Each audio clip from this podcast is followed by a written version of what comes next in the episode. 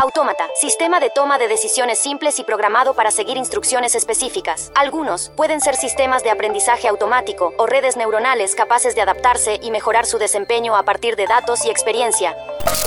En un punto de la historia, el futuro se encuentra con el presente. Gracias a la inteligencia artificial, ahora es posible diagnosticar el Alzheimer mucho antes. Y la realidad supera lo que alguna vez fue ficción. Autobuses que circulan de manera autónoma o máquinas que trabajan en hospitales, atienden a los pacientes o desinfectan las habitaciones. El mundo está cambiando y la inteligencia artificial llegó para quedarse.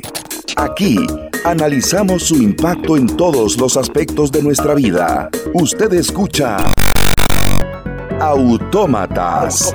Inteligencia artificial ahora. Una producción de Radio Monumental. Hola, ¿qué tal? Muy buenos días. Eh, feliz sábado, ya hoy 9 de septiembre de 2023. Bienvenidos a una nueva edición de Autómatas Inteligencia Artificial ahora. Como todos los sábados aquí en la radio de Costa Rica nos tomamos un cafecito, aprendemos sobre inteligencia artificial. Saludos a toda la gente que nos escucha hasta ahora en su trabajo, en su casa, que va en su vehículo o que está escuchando este podcast también. Hoy, en el Día de la Niñez Costarricense, abrazo para todos los chiquitines ahí que nos escuchan también. Eh, y por supuesto, nuestros adultos, ¿verdad? Nosotros los adultos somos los responsables de, de generarles una mejor sociedad a todos esos niños y niñas en Costa Rica. Don Hernán Azofeifa, nuestro gerente general de Central de Radios, una servidora Febe Cruz, con Eva también, como todas las mañanas, estamos con ustedes para abordar una nueva arista de la inteligencia artificial. Y déjeme sumarlo, don Hernán, ¿cómo está? Buenos días, feliz sábado. Muy bien, Febe, gracias a Dios, todo en orden y un sábado más, aquí contentísimos con Autómatas y agradeciéndole la sintonía que usted que va en su vehículo, está en su casa, en su lugar de trabajo, que siempre nos acompaña todos los sábados con esta serie de programas que hacemos en Monumental sobre la inteligencia artificial y cómo cambia nuestra vida. Y ahora dijiste es un tema importantísimo, fue precisamente en el Día del Niño. Como país, que creo que van a ser las reflexiones de este mes de la patria, ¿qué estamos haciendo por el futuro de esos niños en cuanto a oportunidades. Lamentablemente vimos los informes de la educación eh, por los eh, años de pandemia y luego las épocas de huelgas. Eh, pucha, es doloroso ver el futuro de estos. Y un país que viene discutiendo desde hace rato también por el tema de la educación digital, la cultura digital y que tenemos que percatarnos que estas tecnologías cada vez son más rápidas irrumpiendo en nuestros hogares. Y esas son oportunidades que les estamos abriendo o negando a estos jóvenes que tarde o temprano llegan a ser eh, personas que participan activamente de eh, la actividad económica costarricense. Pero bueno, ahora creo que nuestro invitado también nos puede regalar unas reflexiones sobre el futuro de los niños. Claro, es parte de esas reflexiones que, debemos hacer, don Hernán, en este día de la, de la niñez costarricense. Ahora que usted hablaba, ¿verdad?, del informe del Estado de la Educación que hemos estado repasando durante los últimos días. Ve uno ya que se presentó el presupuesto nacional y, se sigue incumpliendo con los recursos destinados a la educación costarricense, que están así eh, ya definidos por constitución política. Y bueno, eh, yo creo que todos estos temas los vamos a abordar hoy también, eh, entre otras cosas que queremos conversar hoy con don Adrián, Luis Adrián Salazar, experto en tecnología que está con nosotros, que inauguró Autómatas. Eh, lo recuerdo muy bien, hoy ya estamos en el programa número 15. Usted estuvo en el número 1 y hoy está en el número 15. Yo creo que debe jugar el 15. ¿Cómo está, don Luis Adrián? Buenos días. Muy buenos días. Feliz sábado para, para todos y todas, especialmente para la niñez costarricense que hoy está en, en, su día. Y pues sí, eh, el, eh, recuerdo el, ese sábado hace 15 semanas que, que, iniciamos y pues muy contento de estar acá nuevamente con, con, ustedes en un día tan especial. Y sobre todo yo creo que la reflexión que hacían ustedes es... Eh, más importante que cualquier otra cosa que discutamos. Yo creo que cuando nosotros estamos hablando del tema de educación, más allá del tema de educación, estamos hablando del tema de trabajo, estamos hablando del tema de la igualdad, estamos hablando del tema de la equidad, estamos hablando del tema del bienestar, estamos hablando de las capacidades que tengan las personas para desarrollarse en un mundo cada vez más complejo, de tener personas más felices. Y entonces cuando, cuando uno eh, se encuentra ante una situación como estas, eh, realmente le llama a la reflexión porque el otro día veía yo en, el, en el estado el reporte de, de la educación 4.0 del Foro Económico Mundial y hablaba de tres cosas que eh, debía de tener la educación. Uno, que era el poder solventar problemas, poder resolver problemas en, equipo, el hecho de, poder no solamente eh, generar esa resolución de problemas, sino hacerlo de una manera colectiva, de una manera apoyada en diferentes eh, personas y entes. Y pues cuando uno llega y se pone a analizar todos esos, todos esos elementos, ¿verdad? Uno dice, bueno, tenemos nosotros las capacidades de poder tener una, una educación que permita resolver problemas, que además de eso sea dinámica, que además de eso se adapte a las necesidades de tecnologías que cambian día con día. Y entonces, pues yo creo que, que más allá de, de la educación per se, está todos los elementos que debilitan eh, la sociedad costarricense, nuestras capacidades económicas, sociales, de convivencia, si no damos esa formación a nuestros niños y niñas. Y yo creo que es el mayor reto que como país tenemos, porque duele mucho, sinceramente, ver esa portada del Estado de la Nación con, con ese porque eh, uno se pone a reflexionar y entonces uno piensa de el Costa Rica dentro de muy poquitos años sobre todo cuando pasa tan rápido el tiempo y yo pienso que, vale eh, el que todos los costarricenses hagamos una reflexión sobre el tema. Es que el informe tenía, ¿verdad?, educación con S y a mí me preocupó dos cosas cuando, cuando vi las reacciones de la gente. Lo primero, que algunos no identificaron que estaba mal escrito, ¿verdad? Educación con S. Y lo segundo, eh, el sentido común de entender por qué se escribió con S, ¿verdad? Para interiorizar de qué estaba hablando el informe del Estado de la Educación. Don Hernán, nos queda pendiente ese segundo programa. hoy no vamos a hablar de educación, lo mencionamos en el, en el marco del Día de la Niñez Costarricense hoy, pero sin duda eh, hay que profundizar, hay que interiorizar quienes somos hijos de la educación pública y obtuvimos una oportunidad en la vida gracias a la educación pública, por supuesto que nos duelen estos resultados. Si el mundo está pensando fuertemente en este tema de los niños y las oportunidades de educación de cara a un mundo donde las eh, tecnologías como la inteligencia artificial cada vez son más eh, omnipresentes en cualquier cosa, eh, tenemos como país una seria situación porque venimos con rezagos importantísimos. La UNESCO en el, creo que fue recientemente en, en Beijing, hablaban de 10 ítems que eran relevantes en, una época donde la inteligencia artificial eh, era prevalente y por ejemplo citaban sobre el tema del aprendizaje crítico y creativo. Y nosotros, sigo insistiendo, nosotros somos un país que todavía basa mucho su educación en la memoria. Y, la UNESCO señala aprendizaje crítico y creativo, señala las la promoción de competencias transversales, etcétera. Entonces, sí tenemos como país un gran reto por delante en el mes de la patria y en el Día del Niño. Sí, la realidad a veces nos explota en la cara, porque acá hablamos de educación a veces pensando en carreras STEM.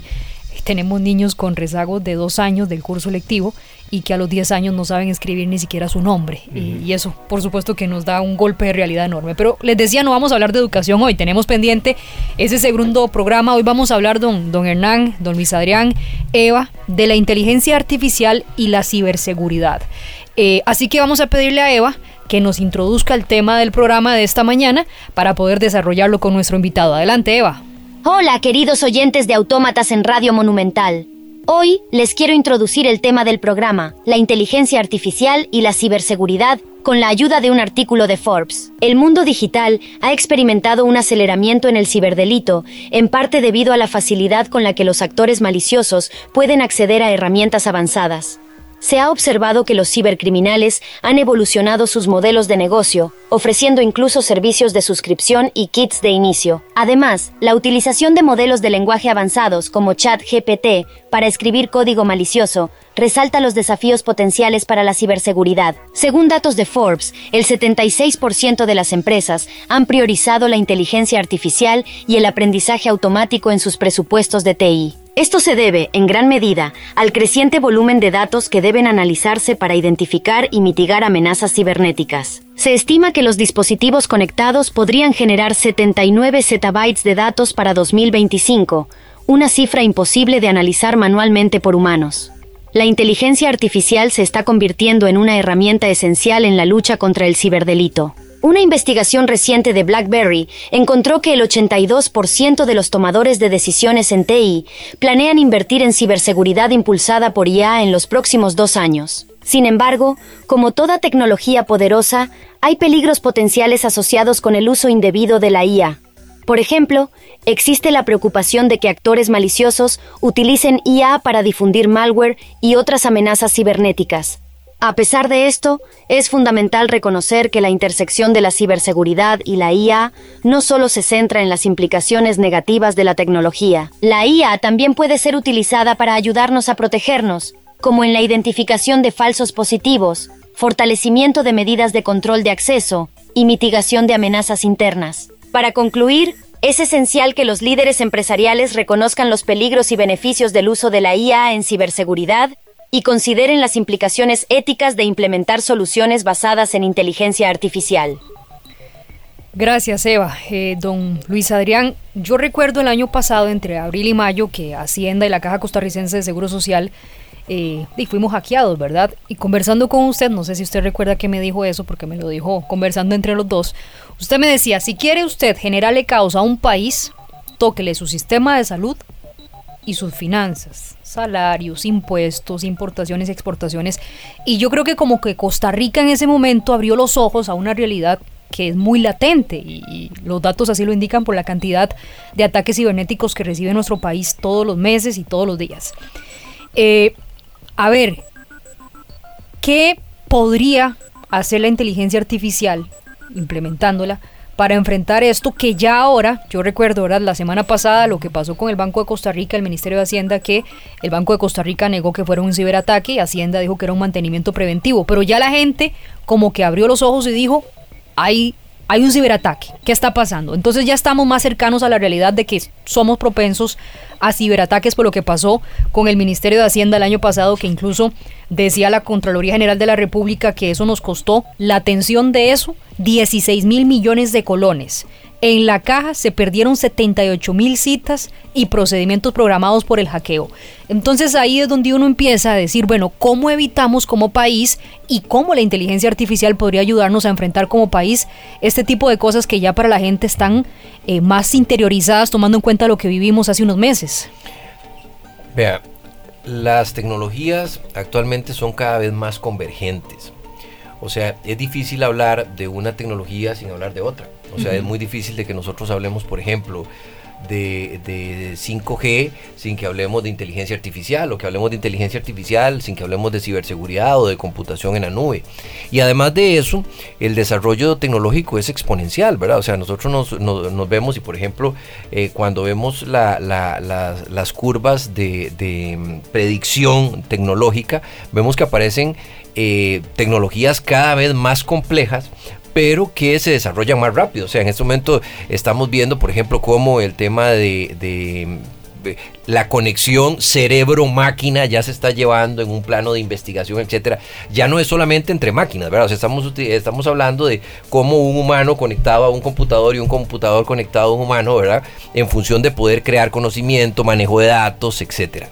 Entonces, aquí aparecen varias líneas de trabajo. Primero, y usted la mencionaba eh, eh, claramente, yo creo que, que, es importante, cuando hay algún sistema que eh, por X o Y razón sea, o por un mantenimiento, o que haya algún incidente, sea planificado o no planificado, pero que lleve a la interrupción de un servicio digital, es altamente, eh, eh, aquí por lo menos, y, cada vez más en el mundo, sin embargo en Costa Rica, eh, yo siempre digo esto porque creo que es importante.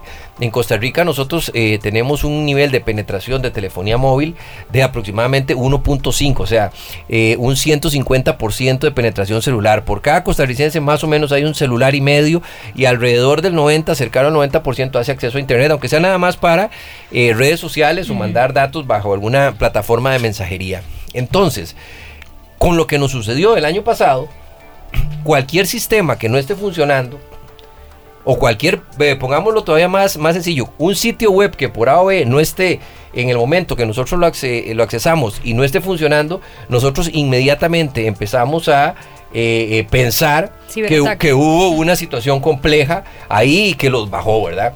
Entonces, de hecho, con, con lo que pasó la, la, semana anterior en, en, estas instituciones, que pues se aclaró por parte de ellos que no era un, un, un ciberataque, que era un tema de mantenimiento, yo puse un tweet donde decía que era importante que se diera una comunicación para evitar rumores y además de eso para evitar que entonces empezaran con pánico, porque ya la gente sabe, ¿verdad? Y cuando nosotros oímos los datos que usted nos mencionaba hace un momento, de pues realmente los niveles de impacto que tiene o, potenciales de impacto que tiene un ciberataque es muy complejo. Lo vimos a mediados de, esta semana cuando, por ejemplo, eh, United de un momento a otro tiene un incidente eh, digital un incidente informático y hace que sus aviones eh, no despeguen o que, que, aterricen. O sea, para que se tome una decisión de esas, es porque, o sea, sin, sin ser un experto en el tema, hubo un incidente eh, eh, mayor, el cual debieron haberlo atendido y, y, pues, y, tenía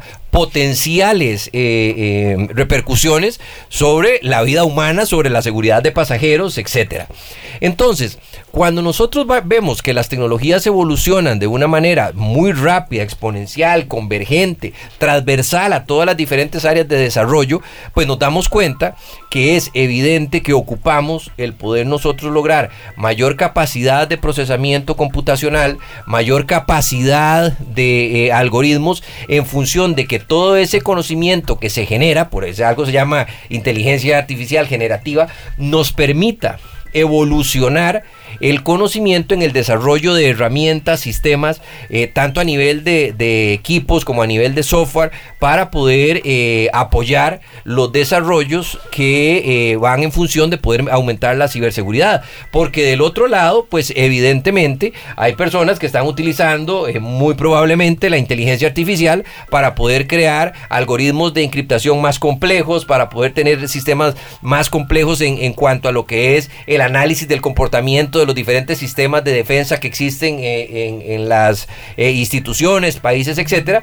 Y entonces esto es una lucha de quién avanza más rápido, ¿verdad? O quién está más preparado. Pero evidentemente la inteligencia artificial apoyada de la capacidad de procesamiento, ¿verdad? Porque no nos podemos olvidar que aquí hay algunos, algunas cosas, o sea, todos los, los sistemas de inteligencia artificial necesitan procesamiento, o sea, necesitan capacidad de procesamiento. Entonces tenemos la parte de los datos, que son el oro y el petróleo y lo que ustedes quieran eh, con mayor valor posible que existe en este momento. Tenemos los algoritmos pues que manejan todos esos datos, el almacenamiento que se da, el procesamiento que se da de esos datos, el almacenamiento que se da de esos datos e incluso la energía, ¿verdad?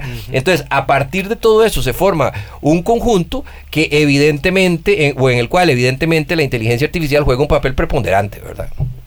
Sí. Yo, Luis Adrián, creo que em, podríamos hacer un ejercicio en este programa de llevar más hacia el hogar también el tema de la ciberseguridad, porque a veces cuando hablamos de ciberseguridad normalmente la información va dirigida a eh, las instituciones de gobierno, hacia las empresas, pero en un mundo cada vez más tecnológico tenemos que entender que en nuestros hogares ya tenemos Alexas, ya tenemos bombillos inteligentes, ya tenemos dispositivos que están conectados al internet, si la puerta de la refrigeradora quedó abierta, tu celular te está avisando, que la cámara detectó, algún movimiento, te está avisando, ¿verdad? Eh, vamos aceleradamente hacia vehículos que se conducen autónomamente, eh, van a hacer uso de la inteligencia artificial, por tanto la inteligencia artificial va a gobernar la conducción en las carreteras, etcétera llevándole es, e, esa penetración de las tecnologías al día a día de los hogares, de las pequeñas empresas, ¿cómo la inteligencia artificial podría estar ayudándonos en el sentido de que todos hemos accesado la banca en línea? Entonces uno comienza a meter un password, y mira, no era este. Entonces ya el sistema del banco te dice, te quedan dos oportunidades más y a la tercera ya te bloquea lo pongo como referencia para que el oyente entienda que los delincuentes trabajan las 24 horas del día, no necesariamente también están en Costa Rica y así como tratan de acceder a una cuenta de gobierno, eh, de, de banca, y hay que bloquearles el acceso, la inteligencia artificial, por ejemplo, podría estar como un ente vigilante y decir, mira, de esta dirección de internet están haciendo intentos constantemente para tratar de entrar. Ah, mira, a, la cuenta de Febe ya han hecho varios intentos de adivinar cuál es el password, etcétera. Entonces, ¿cómo llevamos y aterrizamos el tema de la ciberseguridad al hogar y las herramientas que probablemente vamos a tener al acceso la población normal y silvestre para proteger mm, nuestra vida, nuestra intimidad, nuestros datos, nuestra tranquilidad de estar en la casa y que no estamos siendo observados por nuestras propias cámaras de seguridad. Vea, hace algunos años el conocimiento se multiplicaba cada 100 años, luego cada 40 años, cada 25 años. Hace poco eh, se hizo una medición donde el conocimiento se multiplicaba cada 13 meses. Actualmente con el IoT, con los sistemas de, Internet de las Cosas, etcétera, el conocimiento se multiplica cada 12 horas. O sea, eh, hoy sábado en la noche tendremos el doble de conocimiento que existe en este, en este momento. Entonces, evidentemente uno de los temas que es eh, fundamental es que nosotros como personas que vivimos en un mundo hiperdigitalizado, con entornos virtuales cada vez más accesibles para todos y donde evidentemente los temas de inteligencia artificial se conjugan con realidad aumentada, con realidad virtual y entonces entramos en mundos que son digitalizados, donde además de eso generamos pagos electrónicos, entonces yo creo que como personas estamos eh, eh, en obligación, los que estamos del lado de promoción de la, de la tecnología y pues a nivel de políticas públicas, a nivel de, mm, eh, universidades, escuelas, colegios, de enseñarle a la población que evidentemente todo este tipo de eh, em, herramientas merece una atención en cuanto al uso responsable de las mismas, ¿verdad? O sea, en muchas ocasiones llega y dice, mire, es que me robaron, y yo siempre pongo el, ejemplo, me robaron, me están robando la información que, yo posteé en, en Instagram. O sea, y, ponen una foto en Instagram donde están en la playa con los amigos, ponen quiénes están, dónde están, a qué horas están, entonces, y en qué hotel están. Entonces, pues es, facilísimo generar un perfilamiento de, de, eso. Y vemos cómo también, que esto no es eh, eh, secreto de nadie, vemos cómo las redes sociales en, en, muchas ocasiones saben cuál es el perfilamiento de gustos y preferencias que nosotros tenemos en cuanto a lo que vemos en, en las diferentes redes sociales, cuánto tiempo le dedicamos, o sea, la información le estamos dando nosotros. Entonces, esas grandes masas de información son eh, procesadas y manejadas a través de algoritmos que eh, se sustentan en inteligencia artificial para proveer los datos de valor que una persona pudiese tener, ¿verdad? Entonces, si, si yo soy un usuario que eh, no, vamos a ver, no tengo la, la em, sanidad digital, de poder tomar algunas medidas, pues puede que me exponga a, muchos, a muchos riesgos. Yo decía un día de estos en un programa eh, que había un, tema, que nada más levantaran a mano cuántos tenían eh, eh, un antivirus en su celular. Y fue bastante poco, ¿sabes? O sea, le digo que, que, más o menos, o sea, cuando el otro día que vi una medición llegaba como al 16, 17% que tiene una, una em, eh, algún tipo de antivirus en el celular. Entonces, todos estos tipos de a dónde entramos, de qué manera entramos, cuáles dispositivos conectamos, a qué redes nos conectamos. Yo el otro día veía un, un, señor pidiendo en, un, en una zona de comidas de un mall una clave para, porque ocupaba hacer una transacción bancaria. Eso es hiper peligroso. O sea, eso es hiper peligroso porque usted está poniendo su información bancaria, usted está abriendo su cuenta de banco en una, en una red que es abierta. Y entonces, pues ahí puede ser, o sea, los mecanismos son tan sofisticados en cuanto a lo que son de detección de vulnerabilidades, etcétera, evidentemente muchos manejados con inteligencia artificial, con una eh, eh, solvencia tecnológica y una sofisticación tecnológica tan amplia que nosotros estamos expuestos. Entonces, ¿cuál es el problema de esto? Que la tecnología eh, nos ofrece grandes apoyos. La tecnología nos ofrece potencialidades de trabajo, de bienestar, de educación, etcétera. Pero si nosotros no utilizamos adecuadamente esa información, pues nos estamos exponiendo a abrir vulnerabilidades que, como bien lo decía usted, no solamente atacan, y veamos el, número, o sea, los números que, hay en cuanto a lo que es eh, delitos informáticos, o sea, estafas, etcétera, cada vez crece y crece y crece y crece. Y esto se da porque eh, eh, ha habido una combinación entre la capacidad computacional y la ingeniería social. Entonces, si tenemos inteligencia artificial, si tenemos mecanismos para poder detectar eh, una, una serie de vulnerabilidades y además de eso tenemos una interacción persona a persona con, con a quien queremos estafar o quien quiere estafar a una persona, pues es, es altamente probable que esa persona se vea en una situación. Porque yo le digo algo, Mire, yo conozco a muchos expertos en, ciberseguridad y a muchas personas que son expertas en el tema. Y en esto hay muchas personas expertas que han estado a punto de caer en una situación de un, delito, eh, de una, de, eh, o sea, que les hayan hecho una, un, fraude, un tipo de... ¿Por qué? Porque eh, han venido evolucionando tanto que, que, pues estamos muy expuestos. lo que yo por lo menos quisiera enfatizar es que si antes teníamos que tener una correcta educación, ser más maliciosos, hoy día con la inteligencia artificial, Luis Adrián, tenemos que todavía hacer el triple, por razones muy sencillas.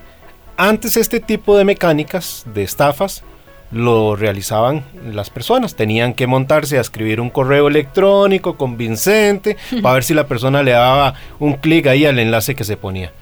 Pero hoy día estos delincuentes ya no necesariamente lo tienen que hacer manualmente, ahora tienen una inteligencia artificial que puede acceder a los datos que vos bien ponías ahí la, la descripción de que estoy en la playa con mis amigos y esto y la casa está sola. Es decir, los datos nuestros están disponibles, pero hay una inteligencia artificial que en tiempo súper rápido construye ese perfil y te monta un correo electrónico súper convincente. O te hace una suplantación, ya, ya, ya, una suplantación de identidad ya no escrita, sino a nivel de voz o incluso de, video, ¿verdad? como, como ya se ha hecho, donde pues una persona recibe, y aquí se conjuga un montón, una persona eh. recibe una llamada telefónica de un nieto que le dice que ocupa que le haga una transferencia y resulta que esa, que, o, que tiene alguna, sí, que tiene alguna situación y, eso es hecho por inteligencia Ya Noticias Monumental está trabajando en, e, en ese tema. La otra semana nos invita a Noticias Monumental a escuchar sobre ese tema. Porque efectivamente eh, que lo que tenemos que entender es que la, el volumen de acciones delictivas es exponencial hoy día con la inteligencia artificial. Y para poder atender ese tipo de cosas, nuevamente pasamos por la educación. ¿Qué educación en temas digital estamos dándole a la sociedad? Para que sepa que poner en su causa, en su casa, un router y no ponerle medidas de seguridad de acceso puede ser muy peligroso. Eh, por poner ejemplos tan sencillos. Y por el, abrir un link, el abrir una, una, dirección de, internet que nos llega, que no sabemos de dónde es, y nos dice promoción y llegamos y le damos clic y estamos abriendo una vulnerabilidad, ¿verdad? Correcto. Y luego, a nivel de empresas, entender de que no todas las empresas pueden tener un departamento de TI 24 horas, 365 días trabajando permanentemente en el cuarto de servidores, por decir algo. Y tenemos entonces los recursos de inteligencia artificial que se pueden instalar y van a estar monitoreando si estamos siendo atacados o estamos siendo eh, recurrentemente solicitadas en nuestros sitios web por parte de los delincuentes y generar alertas ese tipo de acciones de los delincuentes, así como pueden ser la cara 1 de la moneda, también tenemos la cara 2, que es la inteligencia trabajando a favor de nosotros. De hecho, don Hernán, después de la pausa vamos a tocar esa cara 2, porque estamos hablando de verdad de cómo eh, estamos expuestos, no solamente como sociedad, sino de forma individual cada uno, a ser víctimas de ciberataques debido a la inteligencia artificial, pero nos puede defender la inteligencia artificial. Después de la pausa lo vamos a hablar aquí en Autómatas y ahora don Hernán ponía el ejemplo, ¿verdad?, de que si alguien intenta ingresar a mi cuenta, si logra y me depositan algo mejor, ¿verdad? ya venimos. Regresamos. Autómatas. Inteligencia artificial ahora. Crónicas digitales. Un recorrido por la actualidad de la mano de Eva, la inteligencia artificial asistente de Radio Monumental. Crónicas digitales. Hola de nuevo oyentes de Autómatas en Radio Monumental. Aquí Eva, con una nueva entrega de nuestra sección. Hoy les traigo una crónica sobre cómo la inteligencia artificial está impactando el panorama de la ciberseguridad, basada en otro artículo de Forbes. La inteligencia artificial está revolucionando numerosos sectores, y la ciberseguridad no es la excepción. En 2023, la IA ha permeado casi todas las industrias, desde el arte hasta la protección de datos. Sin embargo, con grandes avances vienen grandes responsabilidades. A medida que herramientas generativas de IA como ChatGPT y Bard se vuelven más avanzadas, surgen amenazas sobre cómo se genera y organiza la información en motores de búsqueda como Google. Un estudio reciente publicado por Georgetown University, Stanford Internet Observatory y OpenAI señala que los modelos de lenguaje generativos podrían ser utilizados por actores maliciosos para automatizar la creación de textos engañosos con fines de propaganda. Además, una encuesta de BlackBerry reveló que el 51% de los tomadores de decisiones en TI creen que habrá un ciberataque exitoso atribuido a ChatGPT en el próximo año. Para enfrentar estos desafíos, es esencial capacitar y mejorar las habilidades de una fuerza laboral más fuerte en tecnología y ciberseguridad. El Foro Económico Mundial señaló una brecha en la fuerza laboral cibernética de 3.4 millones de personas al finalizar 2022, lo que significa que los empleos en demanda no se están cubriendo debido a la falta de formación y experiencia. Esta brecha ha aumentado en un 26.2% de 2021 a 2022. Las empresas pueden mejorar su formación en ciberseguridad, adoptando una cultura y un plan efectivos al contratar personal con base en habilidades, experiencia y certificaciones, más que en títulos universitarios tradicionales. En resumen, la IA presenta tanto oportunidades como desafíos en el ámbito de la ciberseguridad. Es esencial estar preparados y adaptarse a este panorama en constante evolución. Hasta la próxima, queridos oyentes. Crónicas digitales. Autómatas, inteligencia artificial ahora. Gracias, Eva. Continuamos con más de autómatas, inteligencia artificial ahora.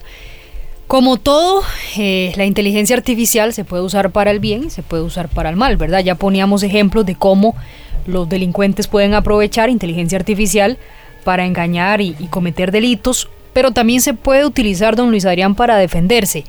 Perdón que cite un personaje tan infame, eh, pero Pablo Escobar decía, y eso siempre se me quedó, de que los criminales siempre irán más adelante que todo el resto. Y él no se preocupaba, él decía, mientras Estados Unidos me está buscando droga que la metía por allá, ¿verdad? Yo la voy a empezar a meter por otro lado. Y, entonces no dudo que también sea así en ciberseguridad y en cibercrimen, ¿verdad? Que siempre van adelante y lo ha demostrado usted que lo decía, la cantidad de gente que uno dice, ¿cómo? Sí, la estafan. Yo creo que todos en algún momento nos hemos visto así, ¿verdad? Aunque sea al límite de, caer en alguna estafa con tecnología. ¿Cómo podemos defendernos desde la individualidad, como sociedad, como Estado, utilizando también la inteligencia artificial para contrarrestar al cibercrimen? La investigación y desarrollo eh, para el mejoramiento de la tecnología es de forma constante, ¿verdad? Y sobre todo, en, vamos a ver, cuando hablo de mejoramiento de la tecnología, no estoy diciendo que sea tecnología para bien, ¿verdad? O para mal. Estoy hablando de ir evolucionando los diferentes sistemas y eso se da eh, sobre todo en, en, algunos nichos que son altísimamente eh, redituables desde el punto de vista, o sea, eh, áreas criminales como el tema de, de um, ciberestafas, etcétera, son industrias eh, gigantescas de millones, o sea, sobre todo los ciberataques, los ransomware a nivel, o sea, el secuestro de datos a nivel internacional, etcétera. O sea, son, son industrias gigantescas en donde muy probablemente, y como lo decía Don Hernán, no, no están en el país, o sea, eso, eso no, no, eso funciona en alguna parte del mundo, ¿verdad? Con unos sistemas de rastreo que no es fácil, etcétera, ¿verdad? Entonces yo creo que acá, eh, pues evidentemente hay toda una evolución, hay países en los cuales nosotros pues eh, tenemos que estar eh, de la mano, o sea, estoy hablando de España, Corea del Sur, Estonia, Israel, Estados Unidos, o sea, de muchos países que llevan eh, la vanguardia porque pues evidentemente están expuestos a niveles de ciberataques de, de alto calado, ¿verdad? Y además de eso por enemigos políticos internacionales que, que tienen. O sea, veamos que la guerra en Ucrania empezó con un un ciberataque un día antes eh, por parte de, Rusia. Y pues nosotros vivimos aquí, a un lado está el dictador de, Daniel Ortega y al otro lado está el dictador de, Nicolás Maduro. Uno podría decir que eso potencialmente podrían representar peligros para la ciberseguridad de, Costa Rica. Entonces, ¿qué ocurre aquí? que evidentemente eh, tenemos que usar los sistemas más eh, modernos que existan, todas aquellas inversiones que haya que, que hacer en función de poder estar protegido y evidentemente los sistemas de inteligencia artificial cooperan en muchísimo y de hecho hay muchas de las soluciones que están eh, eh, técnicas que están basadas en estos eh, sistemas en función de poder lograr la mayor protección posible.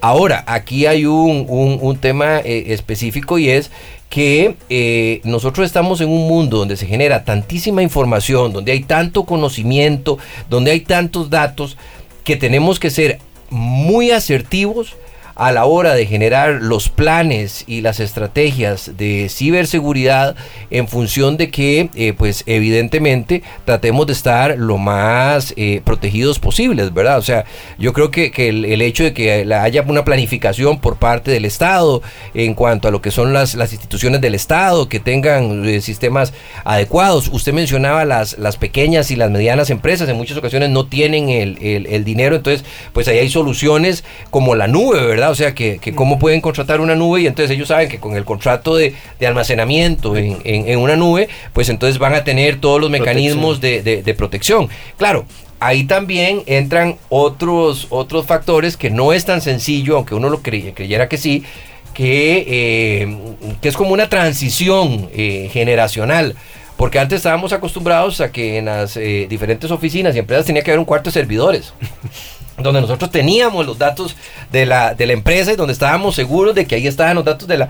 Aunque pues, los datos al final no se ven, ¿verdad? Pero, pero, y, nos sentíamos más seguros de que estuvieran dentro del edificio. Claro, absolut, sí, nos sentíamos absolutamente seguros de que estuvieran dentro del edificio, ¿verdad?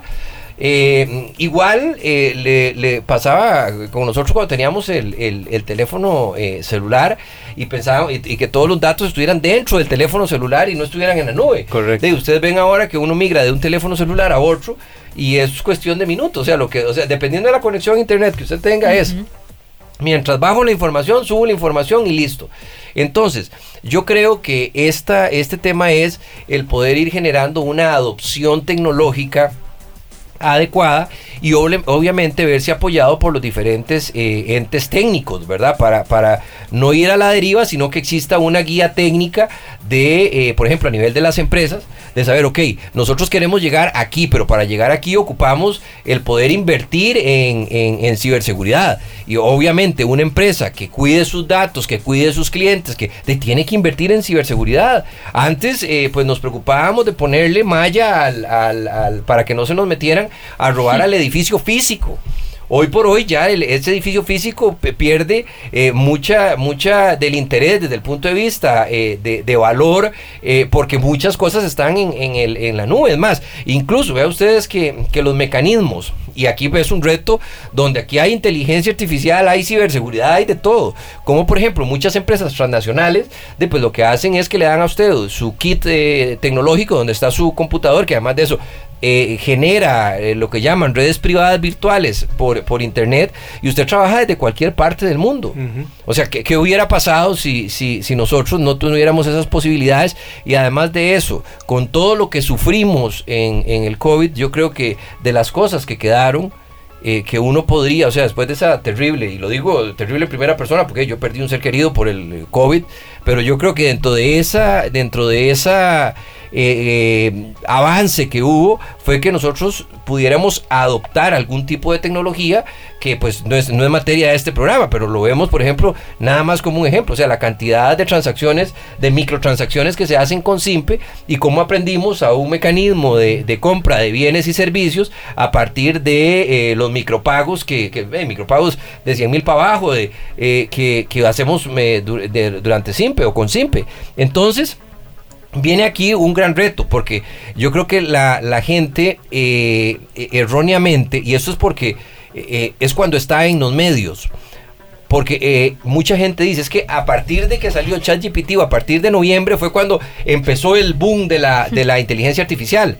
Evidentemente del uso para las personas, o sea, que tuvieran herramientas como BART AI o como eh, eh, ChatGPT o ahora cientos que existen para hacer presentaciones, dibujos, música, todo lo que, lo que se quiera, eh, la inteligencia artificial viene de hace décadas. Lo único es que hasta ahora se eh, socializó su, su, uso. Entonces, con esa socialización de uso también es necesario que nosotros logremos una socialización muy fuerte con los temas de ciberseguridad, porque yo creo que hay, esto tiene cinco, cinco eh, eh, o tiene algunas patas del banco que son ineludibles. Uno es la capacidad de transmisión de datos, sea móviles o por fibra óptica. El otro es los temas de ciberseguridad y otro es los temas de, de, de inteligencia artificial artificial. O sea, esos tres elementos, lo que es la conectividad, la inteligencia artificial y la ciberseguridad, son los elementos más transversales que existen hoy día. Si nosotros dejamos solo uno de esos elementos fuera de, estamos exponiendo o toda nuestra información o toda la, la, información de la empresa, estamos teniendo una debilidad. Y ojo, que, y eso siempre se lo digo a mis alumnos, si nosotros nos ponemos hoy y nos devolvemos 10 años, nos acordamos que el teléfono pues apenas empezaban a ser medio, medio, eh, quizás 15, devolvamos 15 años. Los teléfonos eran eh, de teléfonos eh, que, que, aguantaban ponerle 100 números o 50 números, podían almacenar uno, que tenían cero parte gráfica, que la mayor innovación era el poder ver, el, la identificar la llamada, porque cuando uno identificaba la llamada al inicio era, ¿cómo sabe usted que, que soy yo el que lo estoy llamando, verdad? Jugar con la culebrita. Eh, eh, jugar con la, con la culebrita, ¿verdad? No comerse la cola. Y entonces, eh, vámonos para el otro lado. O sea, pongámonos hoy y brinquemos 15 años. O sea, ¿qué es lo que va a haber en 15 años? Yo doy una, una, conferencia donde el primer slide que pongo es qué día es hoy y pongo el, marcador de Volver al Futuro, del carro, Volver al Futuro, porque ese estaba en el 1985 y veía el futuro en, en el año 2012 o en el año 2020, una cosa, o sea... 2015, octubre de 2015. o sea, ya, eh, y eso pues, ya es, eh, o sea, la tecnología del 2015 ya nadie la usa, o sea, eh, un, computador portátil, un teléfono celular de esos años ya no, no, no se utiliza. Y entonces uno dice, bueno, ¿y dentro de 15? O sea, y si entonces el, volver al futuro, el carro no está en, el año 85, sino que está en el año 2023, y entonces nos vamos al año 2035, eh, 2040. Entonces, ¿cuál va a ser la, tecnología que vamos a usar ahí? O sea, ¿dónde, eh, de, ¿cuáles son los dispositivos que vamos a ocupar? Entonces, ese es, ahí es donde están eh, los elementos que son importantes y ahí es donde están los temas que hablábamos hace un rato que no se pueden desligar del tema de inteligencia artificial, de ciberseguridad, que es que nosotros ocupamos adaptarnos a ellos, adoptarlos a ellos, y además de eso el poder llegar y sacar un provecho que nos genere liderazgo en todos los campos desde el campo eh, político, económico, social, etcétera, porque no sabemos si, eh, y, lo hablábamos hace un rato eh, durante la pausa, si, si se puede revivir a un muerto digitalmente. Y sí se puede, porque si hay un registro de voz, si hay un registro de, de, movimiento, si hay de video, etcétera, pues usted puede recrear una persona y parecer que está hablando con la persona real y es un programa de, inteligencia artificial que lo hace. Entonces, eso, eso eso es ciberseguridad y es inteligencia artificial, evidentemente, porque usted está hablando con alguien que no existe que gracias a los, a los eh, registros de voz usted recreó. Entonces, esa necesidad de poder ser más malicioso, de poder llegar y, y, desarrollar esas capacidades, de tratar de visualizar que cuando me están tratando de hacer una estafa, cuando me están tratando de vulnerar, es muy importante y eso yo creo que ahora hay que enseñarlo desde los niños que están en el kinder. Yo tengo un, sobrino nieto que tiene un año y 15 días. Y le puedo asegurar que no tiene ningún problema en manejar el dedillo para arriba y para abajo eh, la, la tablet. Entonces, cuando usted se pone a ver eso, porque a mí me hizo mucha gracia, porque el otro día le estaba en la cama jugando yo con él, entonces le puse un carrito y le puse un, un ¿cómo se llama? La, la tablet, el teléfono. Eh, y entonces Mateo llegó y se quedó viendo para los dos lados y evidentemente se fue para donde estaba el, el, el ¿cómo se llama? el, el, sí, empezó a hacerle con el dedo porque lo que quería era que le pusiera, y pues evidentemente no habla todavía, pero empezó a, en su lenguaje y entonces me dijo mi sobrina, me dice, es que lo que quiere es que le ponga la canción de la vaca Lola o no sé qué. Y entonces un chiquito de, de, de, de 12 meses. Entonces, ojo que tenemos que llevar esa, ese desarrollo de capacidades de convivencia en el ciberespacio y en entornos virtualizados a eh, las menores edades, o sea, antes de a la, enseñanza preescolar, etcétera, eh, de educación eh, de primera infancia, y pues obviamente a las personas adultas mayores y todo ese rango de poder apoyarnos, pues estamos en un mundo altamente digitalizado, el cual tenemos que tratar de absorber todo lo positivo, pero estar claros de que también hay cosas negativas. Ahora nos decía, a ver, creo que no va a tener que irme al 2040, como decías porque nos da un dato interesante eh, Eva. Nos decía que el Foro, Económico Mundial señaló que para el 2022 había un faltante de 3.4 millones de personas con competencias en, eh, en soporte de, de, ciberseguridad y que eso implicaba un crecimiento como del 26% del 21 al 22. ¿Cómo estamos en Costa Rica con ese personal? Vamos a ver, eh, y, te lo te, te, hago la consulta porque creo que creo que sé cuál va a ser la respuesta y a raíz de eso te va a hacer otra otro aporte. Yo creo que ahí tenemos, vamos a ver, eh, evidentemente, eh, hace, hace dos meses estuve dando una conferencia en Duke University y hablaba con el gerente de una empresa multinacional, eh, eh, o sea, una empresa global de, ciberseguridad, y me hablaba de 3.4 eh, millones de, personas en, ciberseguridad. Yo creo que nosotros tenemos una grandísima oportunidad de formar personas aquí en, ciberseguridad. O sea, yo creo que esa es una de las, de las áreas, porque es, este tema no, no va a, parar, ¿verdad? O sea, este es un tema que, es continuo, y cada vez vamos a ocupar gente más sofisticada, cada vez, e incluso ocupamos en este momento, que es uno de los temas que cuando pues hablen de educación sin lugar a dudas va a salir en el tema de, inteligencia artificial, de todo lo que es la regeneración de, o lo que llaman el upskilling, el reskilling, o sea, el generar nuevas capacidades, el incrementar las capacidades nuevas, pero yo creo que en este momento tenemos buen, eh, o sea, tenemos un grupo de profesionales importante, o sea, muy bien formados, pero nos van a hacer falta más, evidentemente a hoy sentís que hay un déficit o estamos sacando la tarea que requiere la empresa, el gobierno? no, yo creo que hoy, hoy, hoy tenemos una gran oportunidad para crecer en esa área. Te, hacía la consulta porque dentro de lo que uno estaba ahí medio leyendo para preparar el, el programa, uno encuentra aportes interesantes que puede hacer la, inteligencia artificial, que vienen como precisamente a suplir esos faltantes de, talento humano, ¿verdad? Entonces nos, nos dicen que, por ejemplo, la inteligencia artificial nos permite la detección de anomalías, que, que analiza los patrones de comportamiento y detecta actividades inusuales en tiempo real y genera, por tanto, posibles niveles de amenazas y comunica a los responsables de que hay algo que hay que atender y, y también nos, nos, dice que puede realizar análisis predictivo donde se, se, se, predicen futuros de ataques basándose en tendencias y patrones. Eh, habla de que la inteligencia artificial nos puede ayudar en el phishing y en la detección de fraudes, en, en la autenticación biométrica, etcétera.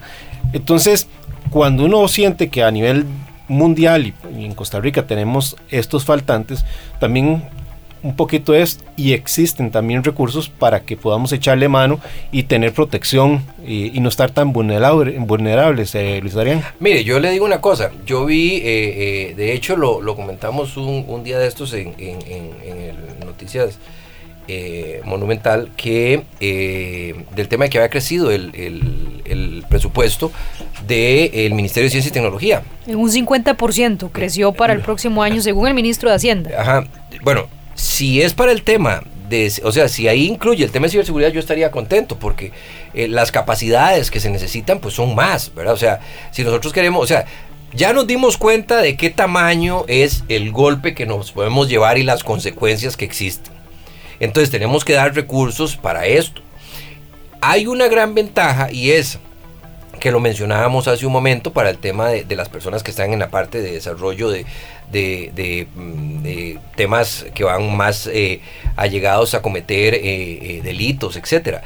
Pero existe toda la tecnología que usted mencionaba, que eso es importante, el poder detectar patrones, el poder generar estadísticas, el poder llegar y predecir comportamientos, etcétera, que eso pues evidentemente ayuda con ese análisis de datos que se hace de forma inteligente a pues poder dar potenciales soluciones, eh, planificación de acciones, eh, mitigación de riesgos, disminución de vulnerabilidades e incluso en caso de ser impactado, eh, recuperación y vuelta a la, a la, operación de una forma más ágil, etcétera. Entonces yo pienso que aquí hay, hay, hay todo un tema. Lo que no se puede hacer, lo que no se puede hacer es que no sea prioridad. O sea, porque si nosotros ponemos la tecnología, y como hablaba yo hace un rato, tecnologías convergentes, conectividad, procesamiento, eh, ciberseguridad, inteligencia artificial, si no es una prioridad en las eh, eh, empresas privadas o en el Estado, estamos fregados. Y esto yo lo pongo y siempre lo digo, mire, y creo que esto va para cualquier cosa. Yo fui ministro, asumamos que hay 20 ministros, que cada ministro tiene 5 prioridades. Son 100 prioridades, nada es prioridad. Nada es prioridad. ¿Verdad? Entonces, cuando las, las que se convierten en prioridades transversales, guiadas por eh, el presidente o la presidenta de la República o el gerente general de una empresa o el CEO o que tenga, digamos, el mayor nivel de mando en una, en una eh, eh, institución o empresa, entonces eso permite que haya recursos de los diferentes entes de, de actividad económica o, o, instituciones y entonces pues se trabaje de una manera donde se le dé la importancia requerida a los temas que son fundamentales o transversales para el desarrollo. En este caso, evidentemente, si nosotros queremos desarrollar una empresa o si queremos desarrollar una, un, gobierno, etcétera, tiene que ser transversal para que todos estemos en la misma sintonía. O sea, ¿a qué me refiero? Es importante los temas, eh, y se me viene a la cabeza algo, una, un, eh, agropecuarios. Sí, pero en los temas agropecuarios es importante que pongamos eh, digitalización eh, de eh, industria 4.0 y que entonces utilicemos sistemas de riego inteligente y que utilicemos sistemas de detección de plagas, medición de acidez de suelos, etcétera, de una forma inteligente eh, sin dejar de lado el tema de, los objetivos de, un sector agropecuario. Se mantienen los objetivos, pero teniendo la, tecnología como un eje transversal. Y de igual forma en todos los demás, en salud, en educación, en, todo, ¿verdad? O sea, yo no encuentro un sector... El otro día me decían, no, es que en el sector político la inteligencia artificial no es, no es tan problemática. le digo bueno, de ahí le digo, yo veo a usted las campañas de desinformación que hubo cuando se dio el Brexit o las campañas de, generación de noticias falsas, etcétera. O sea, esto es, bueno, que no existen las noticias falsas, porque las noticias yo creo que tienen que ser verdaderas. Ustedes son los expertos, pero eso es desinformar, eso es crear caos, eso es romper los pactos sociales y entonces la inteligencia artificial no sirve para eso. Yo creo que sí, imagínense ustedes sistemas validadores de noticias. O sea, que si a mí me llega una noticia, porque dije, a uno le están pasando, yo veamos eh, eh, eh, la, amplificación que tiene esto. A nosotros nos pasan una noticia ahora, a un grupo de WhatsApp. De, alguien nos la manda al grupo de WhatsApp de la familia. Son 15 de la familia. esos 15, 10 la replican a otros grupos de 10. O sea, en un momento determinado, la, la replicación de eso que me pasaron, de esa, de esa información que me pasaron, llegó a mil personas y puede que sea mentira. Entonces, ¿cómo hago yo para poder verificar eso? O sea, un verificador de inteligencia artificial donde yo diga, ok, hoy va a llover a las 7 de la noche.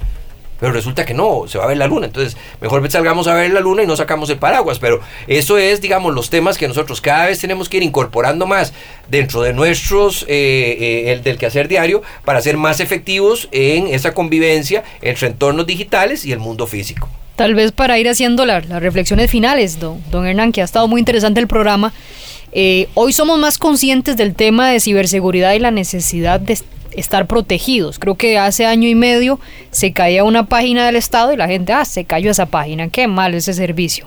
Hoy ya pensamos en un ciberataque, ¿verdad? Y es lo primero que se nos viene a la cabeza. Entonces somos un poquito más conscientes. Es muy sabio el dicho eh, popular. Nadie experimenta en cabeza ajena, ¿verdad? Entonces tuvimos que sufrir y no quiero imaginarme un Costa Rica donde prácticamente eh, ya no existe el dinero físico, todo es eh, digital que tengamos ya no un problema como el fin de semana, donde algunos bancos estatales, por razones de mantenimiento técnico, lo que sea, eh, se vieron afectados, hicieron sus mantenimientos, sino que como sociedad nos paralicemos. Porque ese día fue, no se usan tarjetas de crédito, no puedo hacer simple, no puedo hacer nada. Sí, sí, se afectó incluso hasta la economía, los comercios. Entonces yo siento que somos... Vas al restaurante y no puedes pagar. Imagínese. Estás ahí poniéndote de gasolina y no puedes pagar, eh, porque no todo el mundo ya carga dinero efectivo. De hecho, por eso decía, hoy somos más conscientes de la importancia. Decía don Luis Adrián que Dios guarde no sea prioridad. Ahí es donde yo pongo, ¿verdad? Tal vez la duda. ¿Es prioridad realmente? El Ministerio de Hacienda informó esta semana, como decía Luis Adrián, que el presupuesto del Ministerio de Ciencia, Innovación, Tecnología y Telecomunicaciones creció en 3.500 millones de colones para ciberseguridad y plataformas de inteligencia artificial. Estados Unidos nos va a dar una cooperación en los próximos meses de 10 millones de dólares para, para este mismo tema. Ojalá que el tiempo dé la razón de que sí es prioridad, eh, don Luis Adrián, porque la gente tal vez se siente segura porque no nos están invadiendo tanques o escuchamos bombas. Pero hay otras formas ahora, ¿verdad? De, hay un concepto de guerra híbrida que es absolutamente cierto. O sea, eh, se ataca por tierra, mar, aire y el ciberespacio. Yo le digo una cosa, les comentaba que eh, hace eh, unos, hace pocos semanas, tres semanas, estaba en Montevideo con todos los países del de, Cono Sur y luego en la región andina y el compañero que estaba conmigo haciendo las, las evaluaciones eh, era de Estonia, o es de Estonia, se llama Lauri Lutz, y hoy por hoy él está en Kiev, eh, pues apoyando a Ucrania en, la invasión que, tiene Rusia sobre ellos, y entonces uno se da cuenta, eh, porque él es experto en la parte técnica, técnica, que, o sea, que la, guerra se lleva en muchos frentes y que las dimensiones se pueden llevar en muchos frentes. Y termino con, con lo que me conversábamos aquella vez. Se puede eh, eh, atacar un hospital, se puede atacar una torre de control aéreo, se puede abrir una represa, se puede el sistema eléctrico. O sea, eh, en esto yo creo que lo que no debemos pensar es que no va a ocurrir. Don Luis Adrián Salazar, muchas gracias, ¿verdad?, por estar con nosotros. ¿Quedará otra invitación pendiente o más? Siempre a las órdenes. Para mí es un gusto compartir los sábados por la mañana. En la próxima le damos una camisa de autómata. Sí, tenemos que hacer camisas de, de, de, autómata. Ni yo, ni yo he pedido. No, no, pues ya yo, ahora fue que se me vino en, la mañana cuando venía para acá y dije yo, pues tenemos que pedir camisetas de autómatas, ¿no?